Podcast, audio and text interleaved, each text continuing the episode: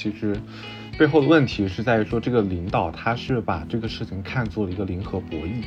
就是这个可能性是存在的，以及我对这个对这个体量的增长其实是有感知、有想象。你对钱的这个感知，有时候真的是被你一些童年时候的经历就锚定的，你之后很难就是说快速去改变这个认知。不给自己设限，然后把这个盖子拿掉的话，就会发现有新，有可能会有新的天地。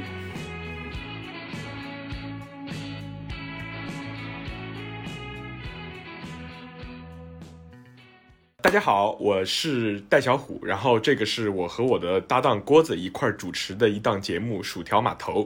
我呢就是在微博上有一个马甲叫做巴布尔，然后这个是我诸多马甲之一。我我的马甲多到我不知道哪个是我自己，哪个是马甲。然后我在这个里边会用一个新的马甲叫做小虎。然后这个播客呢，郭子呢是我的一个网友。我们其实，在前几天，在刚刚为了这个播客的事情，才刚刚知道对方长什么样。然后此前一直就是一个赛博友人，然后这个这个事情看听上去就非常像我能够做出来的事情，跟一个网友开一档播客，然后跟一个什么。什么在肯德基里碰到的人结婚啦？对，就是 whatever，就诸如此类的事情，这听上去是比较像我能做出来的事情。好，然后这个，然后这个播客呢，我们大概准备了四个月的时间，我也不知道为什么会拖这么久的时间。然后，所以大家之后对于我们的更新频率也不要抱太高的期待。这个头像到这个名字，然后他们看上去都非常的塑料，然后但是我们其实也花了很长时间，然后贯贯穿了我们很多的心血。嗯，然后这个名字呢，来自于一个我觉得已经。完全过气了的野生哲学家，他说：“人生的意义，人生的价值和意义就在于去码头整点薯条。”所以，我和郭子呢，就是暂时也想不出来别的了，所以我们就一拍即合，用了这个名字。为什么起这个名字呢？就是我和郭子。就是觉得说，我们都会在身边认识一些奇形怪状的朋友，所以我们会通过这个节目找我们的这些乱七八糟的朋友过来聊天儿。然后他们可能处于不同的人生阶段，也在不同的行业工作，或者是没有工作，whatever。然后 这这个可能比较多没有工作的人，然后然后和我们聊一些呃，对于青年人来说最近的和最远的东西啊。然后这个是。呃，这个是我的一个介绍，然后郭子，你要不要介绍一下你自己？Hello，薯条码头的听众们，大家好，我是郭子。啊，微博上我的马甲叫做果冻说话的地方，然后所以微博上的一些朋友们也会叫我果冻。啊，其实果冻就是我名字的一个谐音了，然后主要是直男用来装一下可爱。啊，我目前呢是在英国某村里的高校读硕士，然后也在某呃某家国资的金融投资机构实习，然后现在正在图谋混进金融圈，长期来搬砖。那么，好了，我知道，我知道你是金融男了，金融男。OK，好，对这个概念一定要先立下，好吧？大家记住，未来会考的。对，就是像刚刚小虎说的，如果说小虎是一个大家十分众所周知的一个十分戏精的文男，我可能就是一个十分诡计多端的一个商男。啊，我们其实本来也确实就没有太多交集了，然后我们我们也是通过微博认识的对方，然后。呃，聊完之后都觉得身边有很多非常有意思的人，然后我们也都觉得这样的不同人的他的一个碰撞非常有意思，所以我们就打算一起来做这样一期播客。然后其实也是想以播客为借口去找各种乱七八糟朋友们一起聊聊天儿、整整活儿。所以呢，我们播客的风格也可能是时而正经、时而逗逼，然后这也主要取决于我们邀请的嘉宾和聊天的话题。啊，当然呢，有小虎在，可能我们也正经不到哪儿去。然后以及我们下一次更新的频率也可能是四个月或者四年以后。OK，我其实前段时间跟郭子我们一不停的在盘说这个节目要怎么做，然后我其实我后来就突然灵光一闪，想到一个词儿叫做呃亦庄亦谐，它其实是我们高中的时候我们语文老师对于我们写作文的一个要求。然后我之所以找。郭子一块做这个节目，其实是因为我觉得，就是我们两个虽然是同样的年龄，但是郭子是一个就是比我们这个就是他的成熟程度是超出，就比我们同龄人要更加成熟的一个一个人。然后我呢，是我有一种属于不属于我这个年龄层次的人的幼稚，所以我就找了郭子。然后我觉得我们两个可以配合的很好。好，然后今天我们请到的这个朋友就是郭子的。大学室友，然后他是某一个臭名昭著的互联网大厂的 HR 啊，这个是可以说的。阿喜，OK，阿喜，你要不先做一个自我介绍？哎，Hello，大家好，那个非常非常非常荣幸啊，就能成为那个薯条码头的第一个第一个嘉宾。然后那个我叫大家可以叫我阿喜，然后我现在呢是在，对，就像胡子说的，是一个臭名昭著的一个大厂，然后再再再去做一些 HR 方面的工作。那么现在主要做做些呃呃。薪酬百万，年薪百年薪百万以及坏人减薪的那 那个背后的那个，对，像虎子说的是那种坏人。所以阿喜平常会就是就是会到那个就是跟那种 candidate 聊天的时候聊聊工作，聊到最尽头就是那个薪酬的水平是你去跟他聊的，对吗？嗯，其实不是，像像像这种东西，其实一般都是由那个 HR 来去聊。哇，就是公司公司一天公司一一年要招要招上万个人，我要每个都去聊，那我不得累死？所以所以年薪百万是要就是 like 什么时候才能年薪百万？就就工作几年才能年薪百万？根据我的观察吧，就是嗯，哎，真的看命，你知道吗？就真的看造化。其实有见过一些，就年轻人、小伙伴，他们刚开始去去工作，然后呃绩效非常好，然后两年就真的就就两年的时间，他们那一年的收入就直接上了百万，然后第二，然后年终奖发的时候，啊直接去提提辆车，所以他起薪是多少？起薪啊，起起薪这个就就就直接是隐私了啊，隐私监。察部警告，好吧，监察部警告。就我也见过那种，我也见过那种入职之后，就是大概有两三年的时间，可能就真的一点儿薪酬都没调过，然后可能就可能、啊对这不，这是我吗？这是我呀！哎，不好意思，戳到痛这是处了，我戳到痛处了。我跳槽还给我降薪，气死了！所以你为什么要跳？我跟你讲，就是因为工作时间和的时长和那个薪资的水平，我我是考虑的这个。就原来可能 like 给我两万块钱，但是让我做一个七天都要上班的人，那我宁愿去一个给我一万五千块钱，但是没什么，就是只用只用按周一到周五工作日上班的这样一个工作。所以就是，其实在这个时，就是在这个工资之外，还有一个是时薪。这个时薪其实你要计算起来，可能有会完全不一样的一个决定。对啊，因为我原来在跳槽的时候，他还会问我说，就是你为什么要降薪过来什么的，但是就是真的就是身体受不了，所以所以阿喜在工作的时候，你你碰到的那种就是飞速降、飞速涨薪涨到什么年薪百万的人，这种这种人是什么什么原因？真的很拼是吗？很工作很强度很高？呃，与其说把这种呃，就是年薪百万这件事情归功到他个人，我倒觉得，我倒觉得其实反而归功于时代，他赶上了一波一波好机会。按照正常的速度来说啊，就一个一一个，除除非除非你真的就是像华为那种百百万就百万百万博士这种，你入职可能就上百万，但其实可能大多数同学啊，即便是那种非常厉害的研发，可能你在很短时间内可能你也很难拿到说上百万。像我遇到过这种 case 呢，我觉得可能三方面因素吧。第一方面因素就是时代，就是他他的确赶上一个好时候，一个飞速发展的一个年代，就这种时候，就他选择给他带来的机遇。然后第二个呢，就是老板，嗯就是老板愿意去给你这么多钱。然后第三个的话，就是的确他自己做的还不错。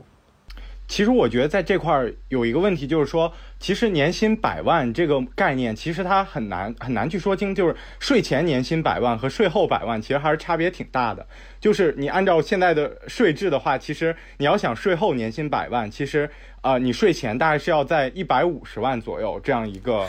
这样一个好啦，这个就是在我们这个就是经验范围外了，就是我 就是你知道年薪百万反正都在我们没有这就是一个对，就是一个标签。所以当你说是税前税后不一样的时候，我就我就我就猜到说你其实已经接近这个值了，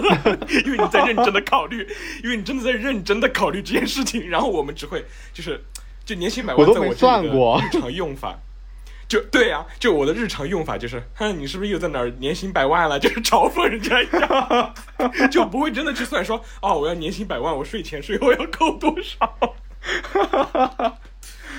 其实我觉得阿喜刚说的，就是在那个，不论是你说那个就是两三年没涨薪的，还是那个第二年年薪百万，其实我觉得他们在互联网大厂，这本身其实就是一种幸存者偏差了。就是即使他一直没有没有调过薪，他这个薪资其实在整体呃收入水平其实也非常高了。就我之前好像看过一个数据说，其实中国就是大概月月薪在一千元左右的，其实大概占到了。呃，六亿人以上，所以其实我感觉，就这个数据，当时我看到还是觉得挺震撼的，就是不知道大家怎么看这个数据。就是我当时看到，我觉得其实是作为一个一线城市，是很难想象，就是中国大概有一半人月薪大概在一千元左右，年薪可能就是在一万块钱以上一点点这样的一个水平的。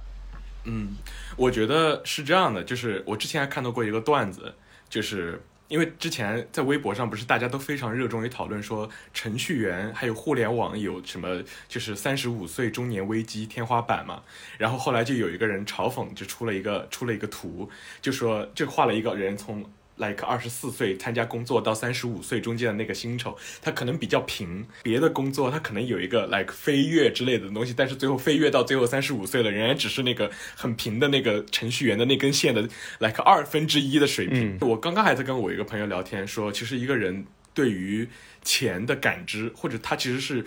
一很大程度上来自于自己童年的。童年的对这个钱的某个尺度的概念，就是被被这个尺度给框定的。比如说像我小时候，我就我我就是小县城里面的人，我印象特别深刻。我小学的时候，我小学时候我好像我妈跟我说，我爸的工资一个月只有九百块钱，我就觉得自己的就是生活。在某一个时间点就进入了这样一种状态，就是我在买一个什么五块钱、三块钱的东西的时候，我就会去算说啊，我买了这个溜溜球，我花了我爸工资的来百分之五，然后我就觉得特别的不能接受这件事情。然后我就发现长大之后，长大之后我又到了上海，到了上海之后，我发现上海是一个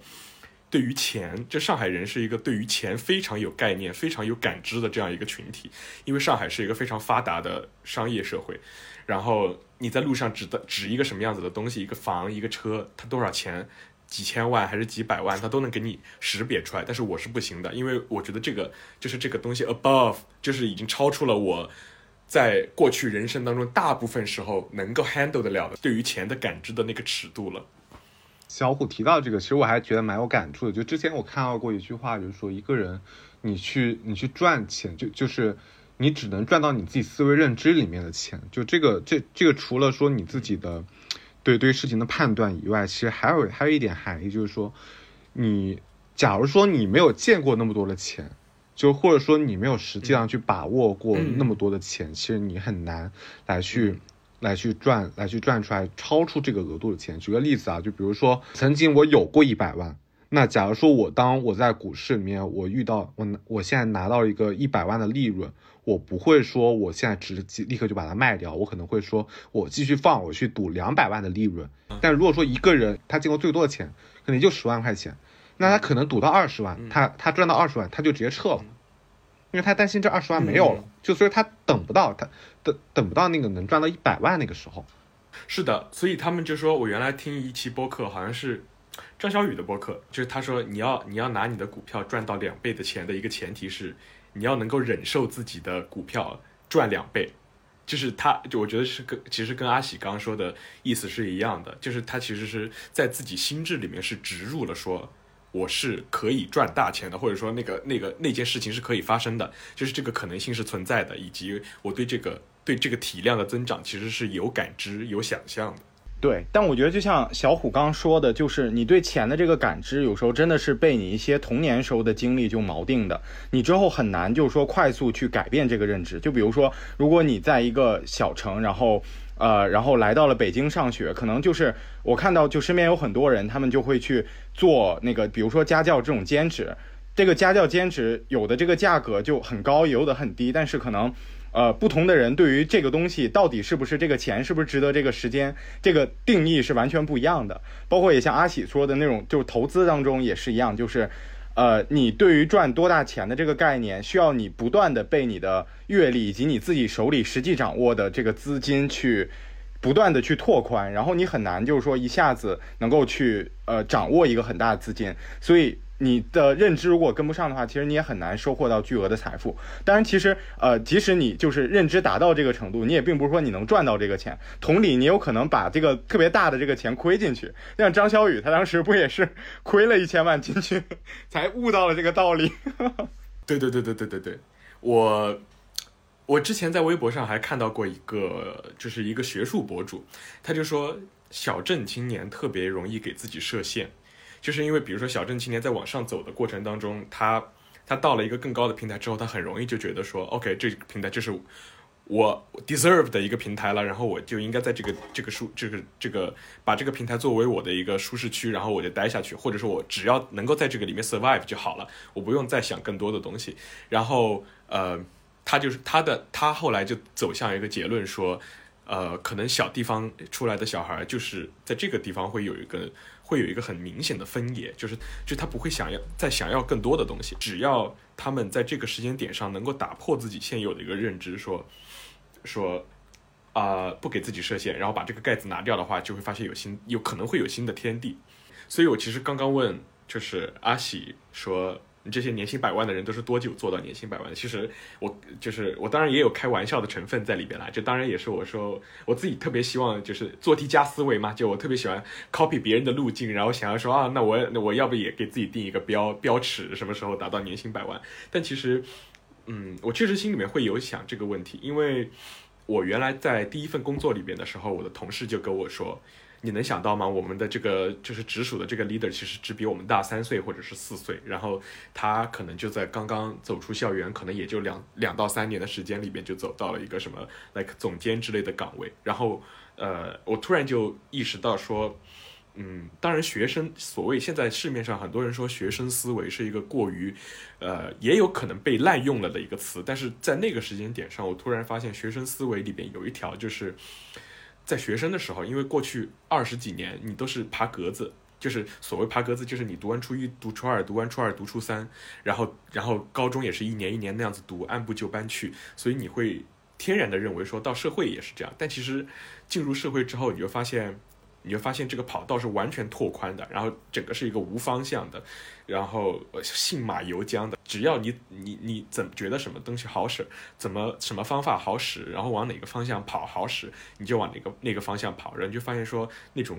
原来非常高度被框定的那种线性的人生观就被打破了。这就是某种学生思维。对。呃，到这块我也想问问阿喜啊，就是你作为 HR 也见过非常多的 candidates，然后你觉得，包括你也在职场上现在有呃已经有两年的一个经验，应该说其实比同龄人呃在这个时点上的职场经验都要远远更加丰富。你觉得有哪些比较典型的学生思维吗？就其实提到这个问题，我其实还挺有感触的，因为就就因为我我在进入职场的前前一年或者两年的时间，其实我一直在致力于改掉这个问题。学生思维这个事儿呢，其实它，嗯，它它其实不是一个具体的表现，就像就就像它这个名词说，它是一种思维，就其实会体现在你各个方面。非常典型的一种思维就是，我们总是抱着学习的态度，就我我总是想着说我我我在这地方我学到一点东西就够了，就是我可能不会去奢求一些别的一些回报。就举个例子啊，就比如说我在做实习的时候，可能。我们不 care 说这个活做多累，但是只要说能让我学到东西，那就够，那可能我就满足了。但是呢，就是，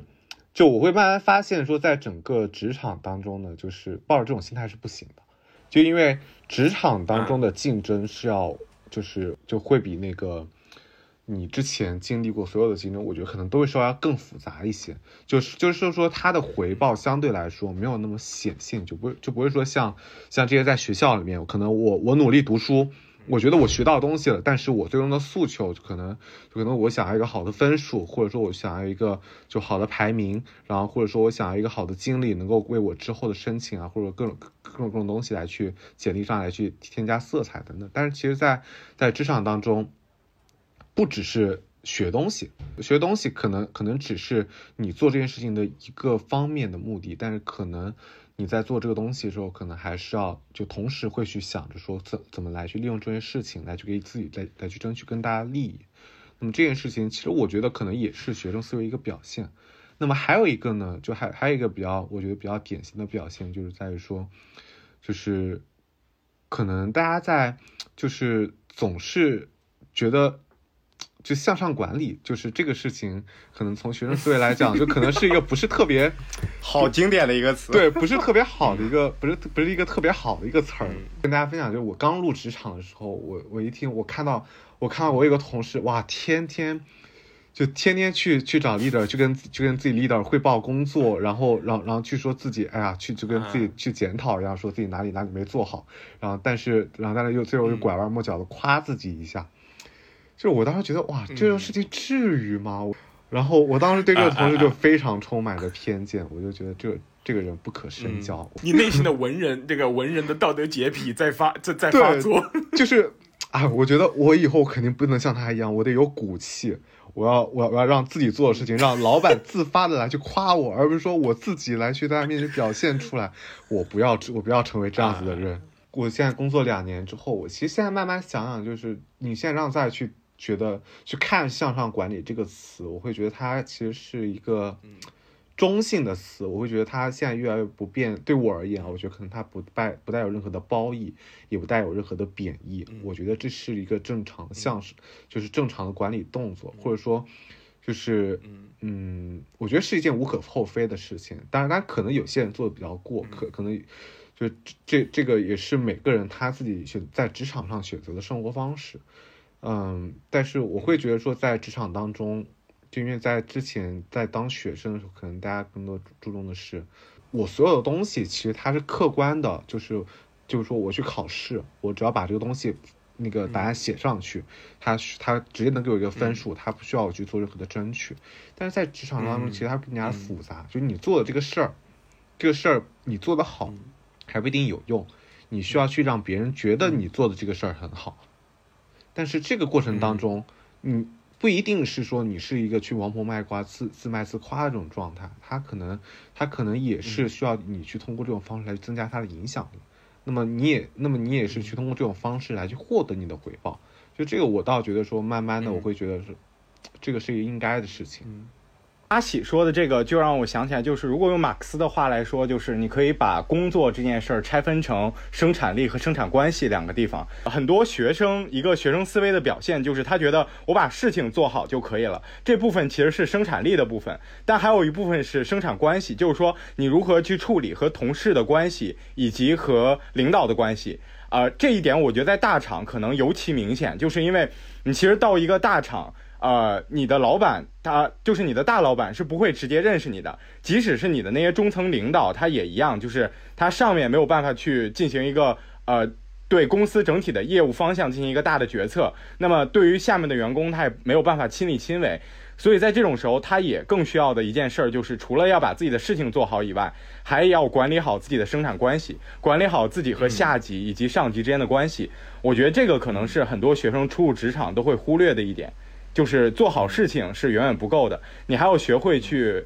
去展示你自己，甚至说去 marketing 你自己，然后把你自己做的东西展示出来。这个东西的耻感，我觉得是要是要破除的。就是说，小虎刚刚说的，就是这种文人的这种耻感，我觉得是是要逐渐在职场上要去把这个皮要退掉的。我刚刚在旁边听的时候，我就特别，就是我就笑起来了，因为就是因为我们在聊学生思维嘛。然后我就发现说，阿喜说学生就是我发现这是一个化石，你知道就是一层叠一层。因为阿喜说学生思维其实是，呃，就是要破除学生思维，是你不仅要把呃你的事情做好，你还要向上管理。然后就是郭子就接着他说说，呃，学生思维其实就是只要把事情做好。然后我发现说，我理解的学生思维就还没到这一层。我原来的学生思维就是说，只要我努力了，哪怕我的事儿没做好，我也应该被表扬。这样子。然后，因为我跟你讲为什么会这样想，因为原来我在知乎上，就知乎上好像有一个热答，就是说你见过哪些经典的学生思维，然后里面就说。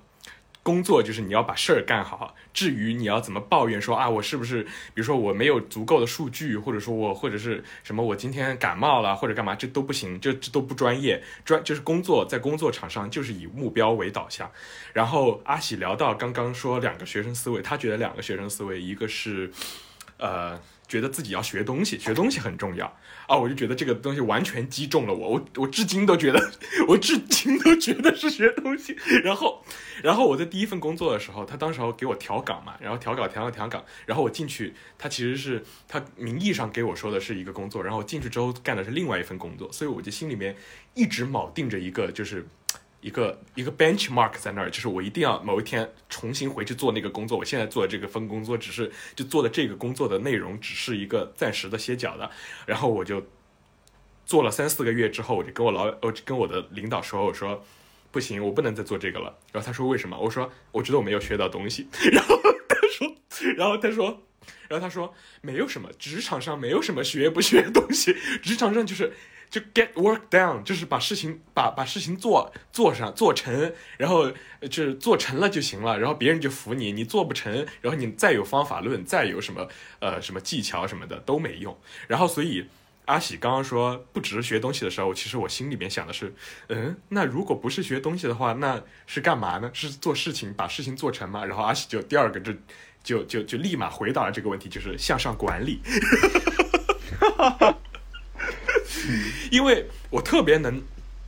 我特别能理解这种就是所谓的耻感，因为，呃，我是我是至今都对这件事情感到非常迷惑的，就是下级和上级要怎么去怎么去呃去怎么去进行这个沟通。我在美国交换的时候，我记得当时候我的寄宿家庭他就问我说：“你在课上有没有发言？有没有上去做 presentation？” 然后我说：“我没有，我从来没有主动上去做过 presentation。”然后他说。为什么？你是不是觉得自己英语不够好？我说也没有，我觉得英语还行。然后说是为，然后我后来就绞尽脑汁的反思我自己，我就发现说这个很有可能就是因为我从小接受的教育里边有一块，就是说觉得有能力的人是不表现的。就是我觉得就是中国人的教育里边，就是比如说从那个武侠小说里面的扫地扫地僧啊，到一些习语，比如说深藏不露啊什么的，他就觉得大家就天然的觉得说，真正很厉害的人是。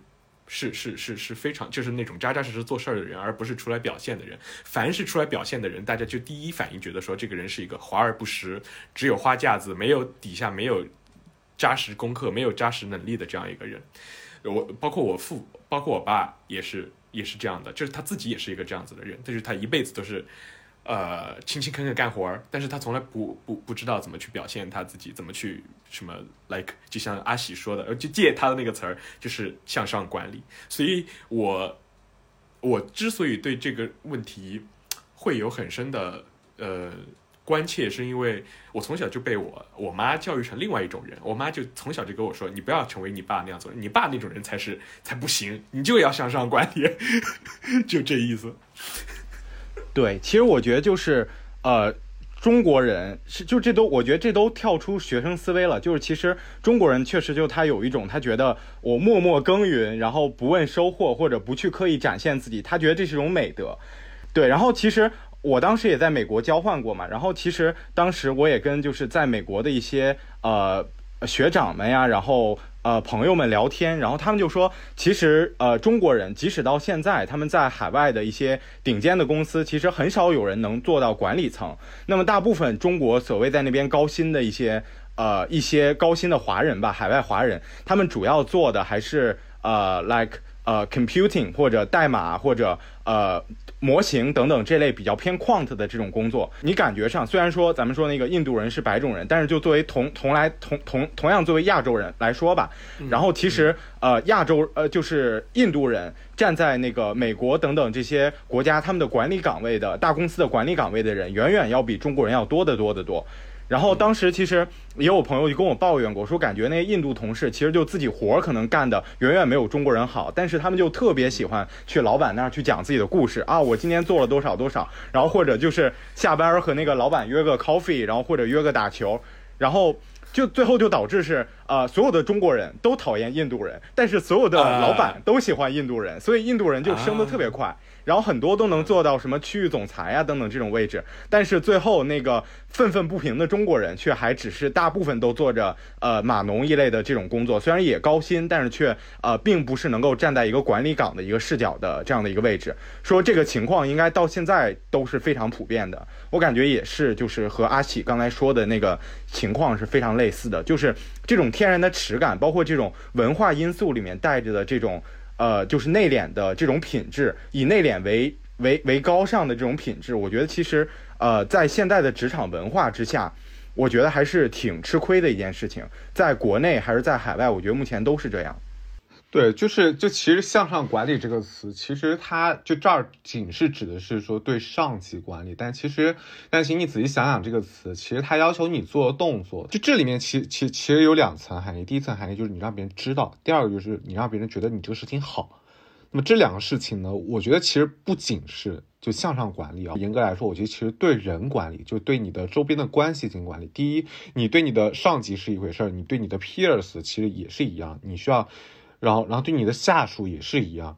你你你你需要你需要让你的下属，让你的 peers 觉得你这个人，哎，你这个人做的真的还不错。然后包括说，就甚至说你之后做了公司，你需要对投资人做管理，然后然后对你的员工做管理，然后对对对对你的大众，对你的对公众做管理。我觉得其实不只是向上的问题，就只不过向上的问题，这这个事情会就因为向上上级直接管理着你的你的各种方面的资源分配，所以说这让这个问题更加凸显出来。但其实我觉得这个技能，其实我是觉得说在对于我们每任何一个初入职场的同学来说，其实我觉得都是一个，就像刚刚郭子说的，可能都是一个需要尽快去摆脱耻感的一件事情，就不要晦涩于说说说自己做的事情，也不要晦涩于说去表现自己。我觉得这个事情其实是我们在过往教育当中其实都很都非常缺乏的一环吧。我觉得。我觉得其实这个本质上其实是一种对生产关系的管理，它不光是说对上级的管理，你就像阿喜说的，你和你工作当中遇到的所有的 stakeholder，你的上下游、你的客户、你的老板，就是都是你要去管理的对象。它是一种 people management，就这种东西可能是你在学生时代它并没有被。呃，被你的教育所灌输进去的一个非常重要的一个东西，它只能通过实践中的学习，甚至这个学习的过程可能是非常非常残酷的，有可能很多人在这个学习的过程当中直接就掉队了。所以也想问问，就是小虎有没有在就是你的职场和或者说你的实习当中、工作当中有没有遇到过类似的就这种管理上的困境？我其实原来有一个，这是可以说的吗？就是我，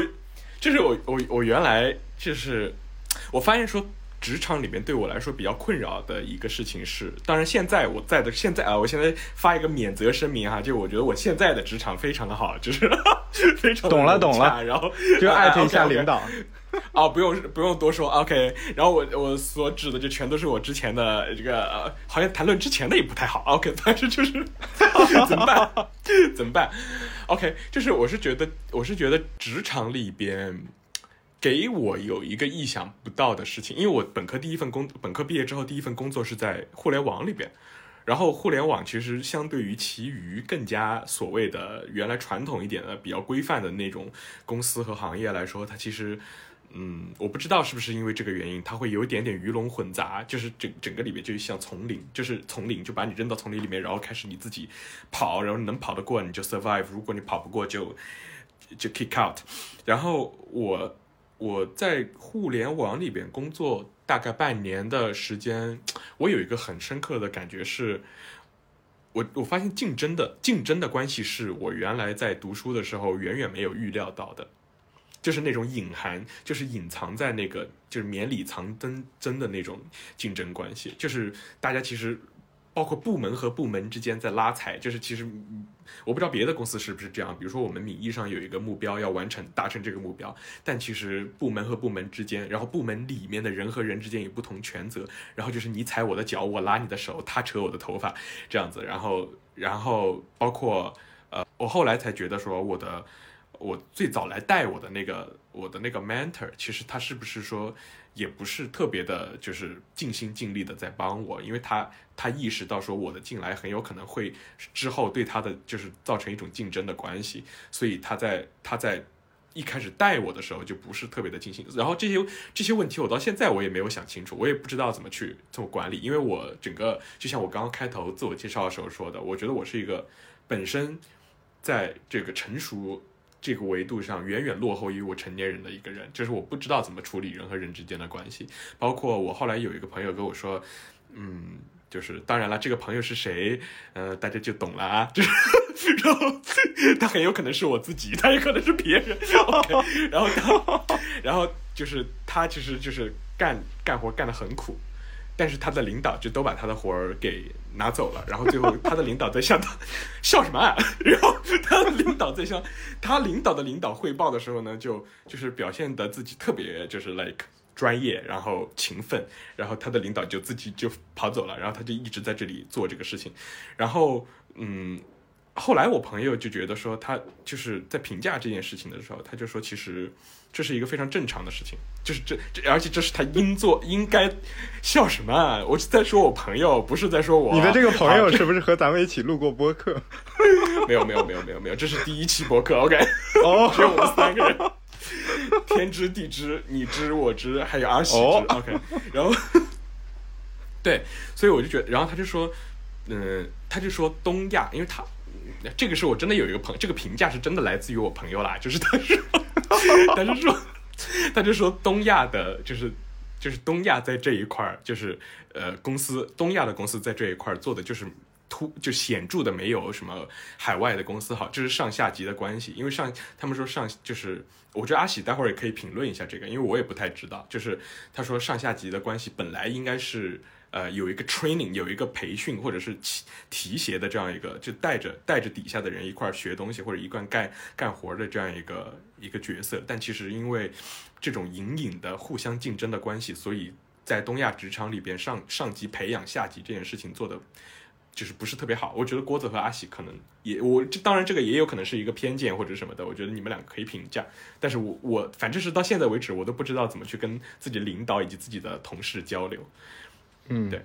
嗯，就是从从我的角度而言，我就是我我个人的看法，我是觉得说这个其实背后的问题是在于说这个领导他是把这个事情看作了一个零和博弈，就是不是看作一个你多做一块儿，他就少一块儿的事情，包括说就其实就其实不只是。嗯就不只是不只是你的 peers 吧，就是包括说你各个部门之间的竞争，其实我觉得很大程度上是他怎么来去看待这个竞争的。如果说你是把这个东西，你是把它看作看作是一个怎么说呢？去开拓去开拓一个新的市场的话，那每个人都会非常欢迎你。因为你第一，你没有去侵犯到他的利益，你没有去抢到他的地盘儿，对于他个人而言，他没有任何的损失。没有任何体感上损失，那么同时你带来新的市场，那么他将来能够在这市场上市场上，他能够去多再去抢一块事情，这些能够有助于他自己的地盘的增加。我觉得这个可能可能不仅是就不仅是你一个人的问题吧，就是我我看起来就是其实也是，嗯，职场上的一个通病，就是因为大家的嗯。每个人都是保守的。就每个人都是保守的，因为因为现有的东西都是确定的，你需要，假如说让你抛开这个确定的东西，你去去迎接去拥抱一个不确定的一个东西，那每个人心里都会打鼓。就随着大家更更加保守的方式，其实还是去抢现有的地盘，就是会去做这个零和博弈。那么在这种压力下呢，就是他也需要生存，因为他需要去证明自己存在的价值。那如果他自己没有办法证明自己存在，那他就要被 fire 掉。所以说，大家肯定会往死里去竞争。嗯我个人感觉，就是因为我们整个社会环境下，其实都有点偏养股的这种，就就就就嗯这种竞争模式。内卷，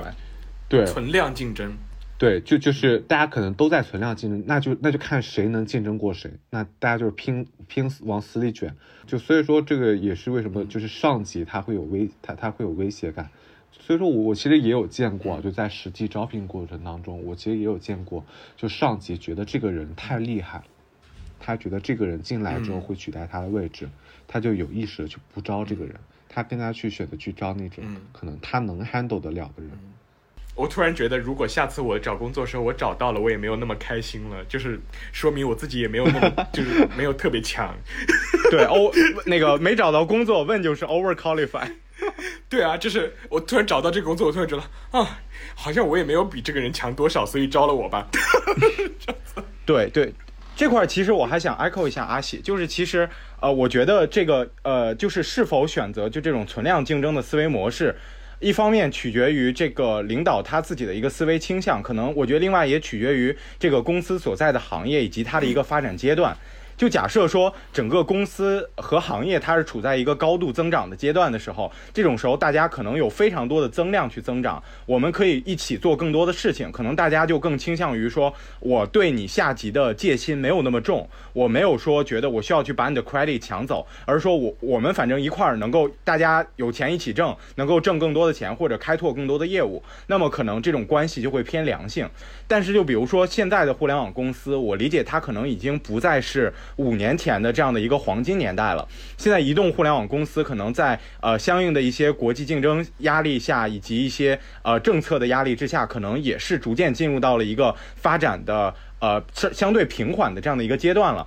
那么我觉得在这样的一个整体的大环境之下，可能它也会更倾向于这种存量竞争的思维模式会更多一些。那比如说抛开这个呃互联网公司来说，其实一些可能增长更平缓的公司，比如说一些国企，它可能内部的这种所谓的党派竞争、上下级之间的勾心斗角就会更严重，就是因为它目前的这个整个行业的贝塔是非常低的，所以它要想在这里获得一个超额的待遇或者说超额的表现的话，他就只能去追求阿尔法。那么你追求阿尔法，既可以提升自己的努力，当然这样是非常辛苦的，所以更简单的办法就是把别人的那个阿尔法拽下去。所以别人如果不如你 perform 的好，或者你把别人的 alpha 拿走了，那么可能你就会显得在这里是表现的更好的。所以我觉得这个可能还跟公司的发展阶段也确实有一定关系。郭子，你在这儿应该就解释一下 alpha beta 是干嘛？这里有背景知识。贝塔其实大概就是指这个行业自然发展的一个速度，然后。呃，阿尔法就是你在这个行业发展的自然的速度之上，你个人的一个超额收益。换句话说，可以这么理解，就是呃，你的贝塔的这样的一个收益，大概相当于你与其他行业的人对比，你有多少的超额收益。然后这是贝塔。那么 alpha 就是你同在一个行业的当中，你和你同一批进来的同事，你比他有多少的超额收益，这是 alpha，。可以大概这么去理解。就是我觉得我刚刚听郭子阿喜说这个，我就。特别有感触，因为，嗯，就像我原来就是在 B 站上，我会逛一些什么，就是有有一些教授讲课，然后他们讲到有一个东西是，就是说黑格尔的辩证法，就是当然我对黑格尔是没有就是什么研究的，但是他那个里边有一句话，就是我印象很深刻，他就说，就是黑格尔的一个主张，就是当里边你聚焦到一个很小的东西里面，看到有矛盾的时候，比如说你要呃争论是先有鸡还是先有蛋。这个里边你是纠缠不清楚的。就你如果要解决这个问题，你必须要从这个很小的微观的矛盾里面跳出来，到一个更高的地方，一个更大的尺度里边，你才能看清楚这个问题是怎么回事儿。所以我觉得刚刚就是阿喜和郭子说的这个就非常有意义，因为就是我发现就是说阿喜最早说。竞争就是就是上级和下级之所以存在一个竞争，是因为他把这个事情看成一个零和博弈。然后为什么会把它看成一个零和博弈？其实是取决于说你们共同在做的这个方向，或者你们一一起 work on 的这个项目，或者是这个开拓的一个新的业务也好什么，它到底是不是在实质意义上是有充分充分扩大或者是扩张的这样一个前景的？如果如果它的这个业务能够扩张扩大，然后成为一个呃，就是像面就像那个发面一样发成一个一。一点点小的面团能够发成一个大的面团，这样子的话，其实是不是就它的竞争关系就不会有那么就是那么那么多的，就是恶劣的成分在里边？我这样理解对吗？就其实刚刚郭子和和小虎讲的，就是嗯，我觉得可能还是比较偏宏观，就是跟我讲的是行业怎么样。但是但但但是对于一个对于一个从一个打工人的视角来看呢，就是这就这个行业其实反而没有那么重要。就是对于打工人来说，你怎么来去判断事情其实最佳的一个判断就是看团队，看团队的大小。我觉得这个其实无论是你在什么样的行业，因为你团队小，就就所以说就所以说你可以有足够的足够的精力去向外扩张。但是你团队越大，那你向外向外扩张职责的难度也就越大。就所以说，就其实就其实如果说大家来去判断这个事情，说大家可以唯一可以入手的，除了行业以外啊，我我觉得我觉得行行业这个维度可能更多是从创业的角度，你是不是要进入这个行业的这个角度来去考虑。但对于一个打工人说，你要不要进入到一个公司去去去打工，那你可能你更加嗯，那我觉得就主要是看团队的大小。就如果说你对这个团队比较大，那我觉得可能就你就需要做好心理准备。但如果这个团队比较小，那可能我觉得相对来说。可能就还好，我觉得阿喜最后聊到一个很很关键的词儿，就是判断。我发现就是说，对于打工人来说很重要的一个一个事情是，不仅是说判断这个这个呃，比如说你的领导现在。就是要带你去开拓一个什么样的新的业务，让你加班，让你就是说，让你好好把这个 KPI 完成，然后让你忙过这一阵儿，然后把这个把这个事儿结了，close 掉了，然后就给你升职，或者是方方面面的。所以这个地方有又有一个新的词儿，就是画饼嘛。就最近其实大家就是我我觉得是现近几年，当然了，近前几年我也没有工作，所以我也不知道，就说前几年网上的打工人是一个什么样子的声音，就是。什么样的一个一个一个一个舆论的氛围？但是我觉得近几年，我当我进入社会工作的时候，我发现说诸如躺平啊，然后以及就是“躺平”这个词生发出来的整个对于工作伦理的一种质疑和解构，就是比如说，比如说，我觉得在我父亲那一代，就是我。就是他们在工作场合里边，一个领导跟他们说啊，你你你你这几个月就是呃忙一点，加点班，然后把这个事儿干好了，然后我之后我们就该该该涨薪的涨薪，该提拔的提拔。然后我觉得我父亲那一代人是不会用画饼这种词儿去理解这件事情的。但是到了我们，呃，或者说到我进入工作场合工作场合的时候，我发现我的同龄人其实都会就是对于领导。给你就上级对下级许诺的那种，就是说，啊，我们这个团队正在做一个 great thing，然后我们在做一件很棒的事情，然后大家都要齐心协力往这边做。其实他对于这个事情，他哪怕是表面上是服从或者应和，但他心里面其实是存在一种解构的可能的，甚至而且一种解构的一个解构的动作的。而这种就是而而这个动作，其实在我心里面是有一点点有一点点迷惑的，因为甚至说我会觉得说，那是不是？是不存在一个所谓严肃的承诺的，然后只要是上级给你说给让你就是大家一块努力往这个方向走，那就是画饼。然后我一旦在从心里面觉得这个这个动作是一个画饼，是一种欺骗之后，我就会给自己找一个理由说，OK，那我就不用去努力什么的。那它和所谓的你在职场上的这种上进心或者是什么呃或者是野心之类的东西，它是不是矛盾的，或者你怎么去调和这种矛盾？嗯。这个阿奇怎么看呢？呃，我我是觉得对于画饼这个词呢，我是觉得说从近几年越来越盛行的这个角度来说，我觉得其实这个背后，我觉得反映的是，嗯，就是做出的承诺其实没有被就没有实现，就所以说大家其实越来越失望，就就是就如果说你真的相信说他真正他真的能够做到他所承诺这些事情，那这就不叫画饼。那那那这叫树立目标，就就是这叫做正常的激励。但是如果说你做到你在做到这个事情的时候，但他没有去给你实现这些事情的时候，那么当下一次你再遇到同类型的事情，那嗯你就会下意识觉得这是个画饼。我举个例子啊，呃，那个小时候我妈我妈跟我说，你考到全班前十名，我带你去吃肯德基。那那那我考到了全全班前十名，我妈没有去带没有去带我去吃肯德基。那下一次我我那下一次考那考试的时候，我妈再跟我说说你这次考到前十名，我一定带你去吃肯德基。那那这种时候，那那那那你就会觉得啊，这我妈是给我画饼，那我我觉得这不可能实现的。然后我就所以说每次下次我每次遇到这种事情，我都可能下意识觉得，哎，这就是给我画饼嘛，它不可能实现的。嗯，就所以说我我是觉得说这个这个词儿越来越盛行，我觉得反而是反映出来大家，嗯，就是第一个大家越来越会吹了，然后第二个就是，就其实大家的阈值和期望其实也越来越高了。当一个人正常的去许诺，然后没办法去满足我们需求，没办法满足我们对未来美好的想象，那这种时候，那可能也被动去要求着那个 leader 或者说。呃，公司的创始人去画更大的饼，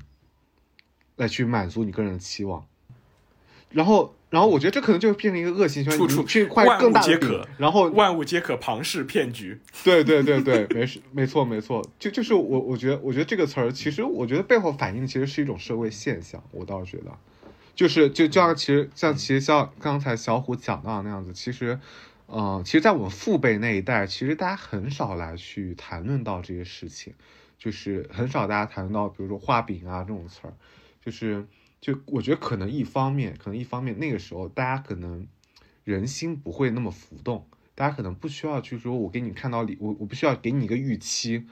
你做到什么样程度我就给你一个什么样东西的一个预期。那种时候可能大家就努力往前做，那你做到了，我可能就直接给你了。但可能现在大家都不一样，大家可能都更加目标导向，你不给我这个预期，那我可能我就不用力去做。然后给我这个预期，你这个你你这个你给我承诺的东西达不到我的要求，那我还是不满意。然后呢，你给我的这个预期，但你最终没有实现，那那我可能还是不满意。就所以说，这大家大家其实我觉得大家的对于对于事情的要求，其实是在慢慢在提高的。就所以说，嗯，大家慢慢的就不太能够实现这种事情，慢慢就更加越来越会吹，然后所以说就成为一个恶性循环。我感觉大家刚刚聊的其实主要是就是这个饼你能不能吃到的问题，但是这里有一个前提，就是说这个饼是给你画的，但是有时候就是呃，其实我觉得还有另外一个问题，就是呃，咱们要区分这个饼到底是不是给你画的。比如说呃，小虎最开始提到的说给你升职加薪，那么这个饼其实是给你画的，这个饼他说吃不吃得到，它是你的。但是你比如说领导他不给你说这个，他给你讲我们公司的愿景。就是你，他跟你讲说，我们公司我们要帮助多少多少多少多少个伟大的品牌，然后呃，帮助中国品牌走向世界也好，或者帮助什么帮助中国商家出海也好，就是他给你画的这张饼，实际上它根本不是你的饼。所以这块其实我想到就是阿德勒他有一个心理学有一个叫课题课题分离的这样的一个概念，就是说呃，就是说你作为一个老板，你是你是老板也好，你管叫资本家也好，其实就是他说的这一套东西。其实是他的理想，就是说，是他想帮助品牌中国品牌走向世界。但是你的身份不是公司的呃 founder，也不是公司的。呃，股东，所以你的 founder 是一个打工人，所以这个不是你的课题。对于你的课题就是，OK，公司有伟大的使命，哦，good，很好。但是对于我的课题是，我能不能升职加薪，我能不能在这个公司拿到与我劳动相称的一个收益？所以我觉得，只是就是只是拎着马桶揣子路过而已。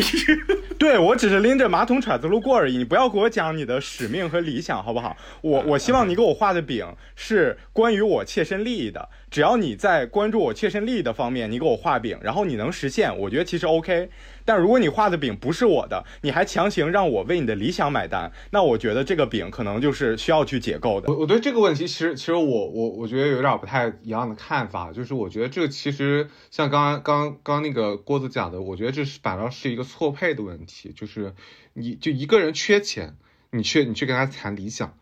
就就就就就一个人不缺钱。他他欠缺人生的意义，但你却给他谈钱，就是就就是就可能在我的这个阶段，可能大家大家钱的意义可能更加重要于说这个使命的意义。但但如果说我一个人我不缺钱，我衣食无忧，我我不差钱儿，然后我出来工作就是就是为了给自己找个事儿干，那这种时候你去跟他谈理想可能是有用的。就所以，我我倒觉得就是，对你你没有你没有用正确的方式来去给他画饼。你你或者你那个饼不是他想吃的，阿阿喜现在已经逐渐站在一个资本家的视角，好，不要人身攻击啊，不要人身攻击，完了，没有了，暴露了。其实我刚刚听到，我刚我刚刚听这个话的时候，我其实心里面一直在想一个问题，就是说有没有有就是在完全拒绝画饼和完全躺平中间，是不是存在某一个中间的？存在某一个中间态，因为就是像阿喜刚刚说的，其实人对于工作的需求，我们姑且认为哈，人对于工人人对于一个工作的需求是分多个层次的。他就是说，既要有钱，就当然钱给到位当然是最重要的，但同时你要赋予它意义感。但是工作的意义感其实是在一个年，就是在年轻人社区里面被一个被反复吐槽或者说拿来做笑料的一个呃一个一个一个话题。因为就豆瓣上面有一个小组叫做什么。糊弄组嘛，就大家觉得自己的生就是自己工作，其实本质上就是史上雕花。然后你每天做的事情是完全没有任何技术含量的。然后什么你，呃，在面试的时候是面试面试题目是让你造火线，然后其实进去之后是让你复制粘贴粘发票。然后这样一个，其实这个话题也是也是被。被长期讨论的一个话题，就是你，呃，如果领领导不给你画饼，就或者他说他不给你谈这些什么愿景啊之类的东西，你会觉得你自己的你完全变成了一个所谓的工具人。但是如果你完全相信了这些东西，你又会被就是套上一个，你又会进入一个所谓的大家现在又流行很流行说的那个 PUA 的那个那个语境。所以说，我不知道这个这种进退两难的处境里面有没有一个比较平衡的中间点。就是或者说阿喜你自己，比如说拿你自己为例，你你有没有被画过饼？我我确实被画过饼，会不会有点难？我确实被画过饼，就是我我我觉得我从我从一工作开始我就在被画饼，就是每次老板跟我谈，这能说吗？对 对，就就就每次每次老板跟我谈绩效的时候说，你你下个 cycle 好好做，我对你的期望是 blah blah blah blah，然后你做到什么样，我我下次我就给你 blah blah blah blah，然后呢，这这这是老板给我画饼，然后大老板。CEO CEO 在在在每次周年庆上也画饼说啊，我们就我们是为了我们是为了干嘛干嘛？我们的公司使命是为了什么什么什么？我我们做事在做一个非常有意义的事情。就我我就我每次来去看待这个事情的时候，我我一直心里有一句一直有个观点，就是不要去给特别多的事情来去赋予意义，就是你你不要去来去过分的来去看待这个事情，因为你看待你对这个事情看得特别重，那其实你的得失心就会很强，然后这就会去影响到你做事儿的心态，然后就就无论是像我的直线老板给我画的饼。那那说说说我把这事做好，我能升职加薪，我能给你晋升什么样的？还是大老板就大大老板说公司的使命，我会觉得说这些事情其实对于我来说，嗯，你说它重要吗？我觉得也重要，但但你要说它特别重要吗？我觉得倒也不至于。就我我其实对于这个事情，我其实心里一直有一个主次，就我知道什么样是什么样东西是我的基本。我只我我需要去确保我的基本，我是在我能够掌控范围内的。那如果说其他的，其他的东西，那我觉得我会抱着一种，如果说有，那它是个 plus；但是如果说没有，那我觉得倒也 OK，我觉得也无所谓。所以你会不会觉得说，你对于你自己工作的这种坚持，或者是，嗯。或者是说你自己未来的这种职长期职业发展的这个可持续性和存续性，其实跟呃老板具体在一个很具体的情境里面，老板给你画了一个什么饼，以及你信不信他这个饼，以及你工作是不是有一个实际的意义，其实是没有太大关系的，对吗？对，就就是因为我是觉得就是嗯，你不能被人一直牵着，就你不能被被你的老板或者被被你的那公司的 CEO 牵着鼻子走，就是。呃，他们去给你画饼是他们希望你往这个方向去走，但是我们要不要去往这个方向去走，这个不一定。就就就跟狗一样嘛，就是你牵着这个绳，你牵这个绳，你要往往我这个方面去，不行，我那那边那那边没有我想那边没有我想要吃的火腿肠，我我后面有我想吃火腿肠，那那你即便把我牵死，我也不去，对吧？我我觉得我觉得就其实还是去看自己所要基，像我刚才一直在强调，就是自己的基本是在什么，就是你在这基础上你去做判断。我其实我身边，我就是我原来在读书的时候，我会对我身边哪哪些人去了哪个行业，会隐隐的有一种道德上的判断。就比如说，呃，大家本科里面去做学术的人，他们会天然的，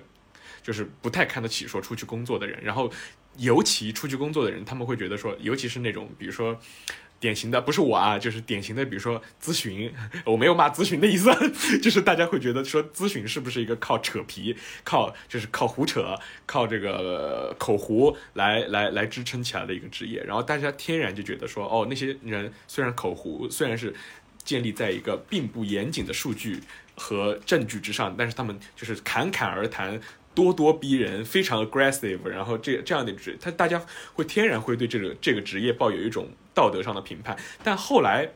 我有一个朋友，就是我真正的有一个关系不错的朋友去了咨询啊，包括郭子也去过咨询，然后他就跟我说，其实你咨询里面的人，你看上去他们每天很自信，很自信，很自信，然后每天都在叭叭叭叭输出一大段他们自己的这个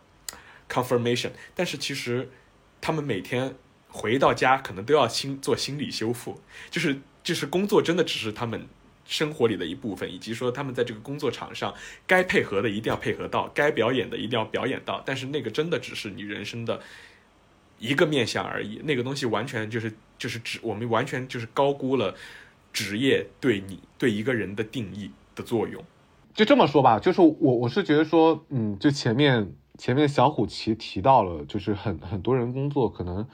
嗯，就可能对一些工作存在一些偏见，然后，但是我我是觉得说，在在去看工作的时候，不需要，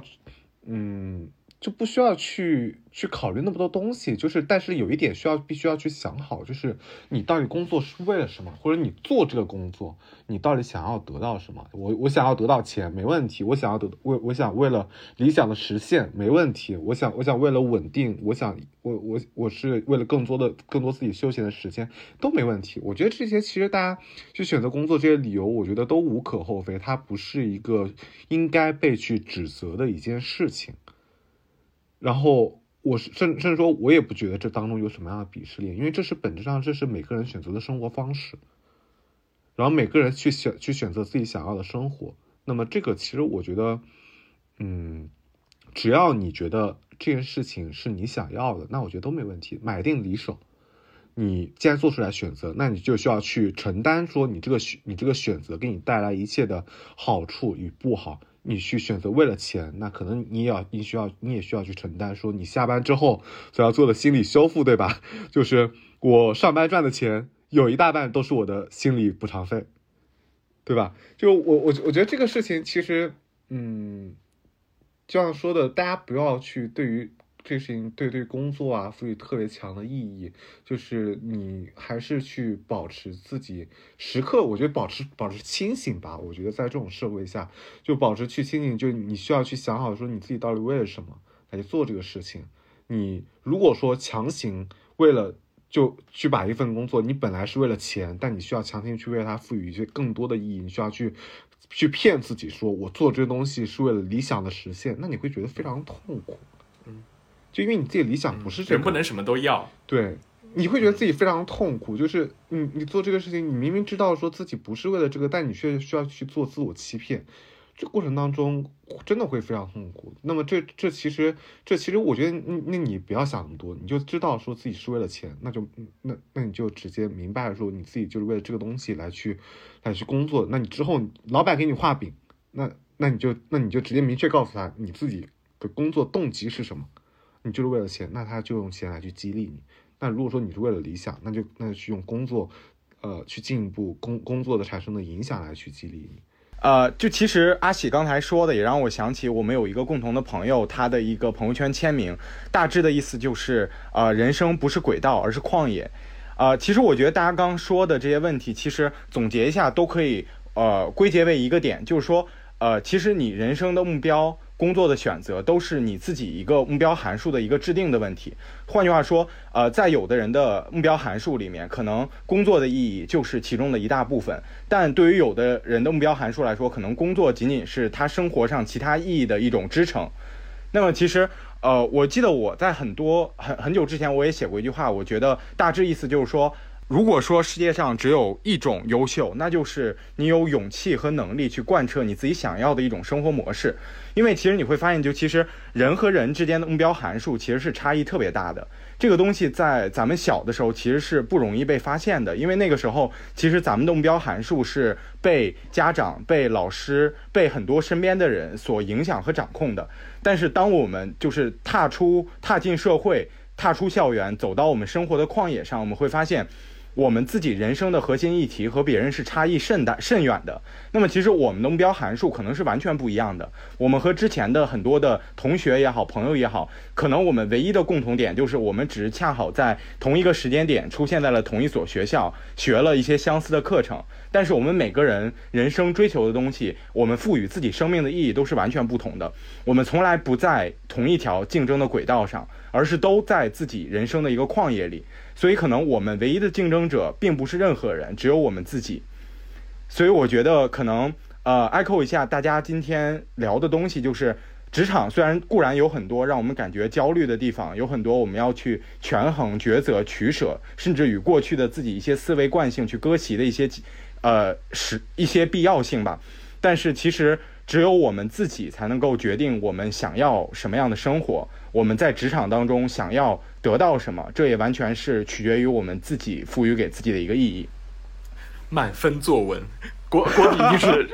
日常在笔记本里记了很多这种金句、名人名言。对，有一个小本儿专门记一下那个名人名言。OK，好，那就谢谢大家的收听，这一期就到这里，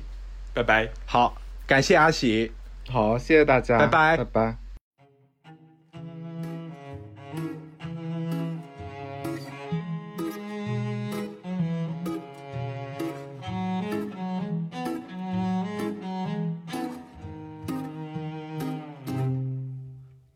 这个世界里寻找着你的梦想，你问我梦想在哪里？我还年轻，我还年轻。他们都说我们把理想都忘在在那轻狂的日子里。我不哭泣，我不逃避。给我一瓶酒再给我一支烟。说走就走我有的是时间我不想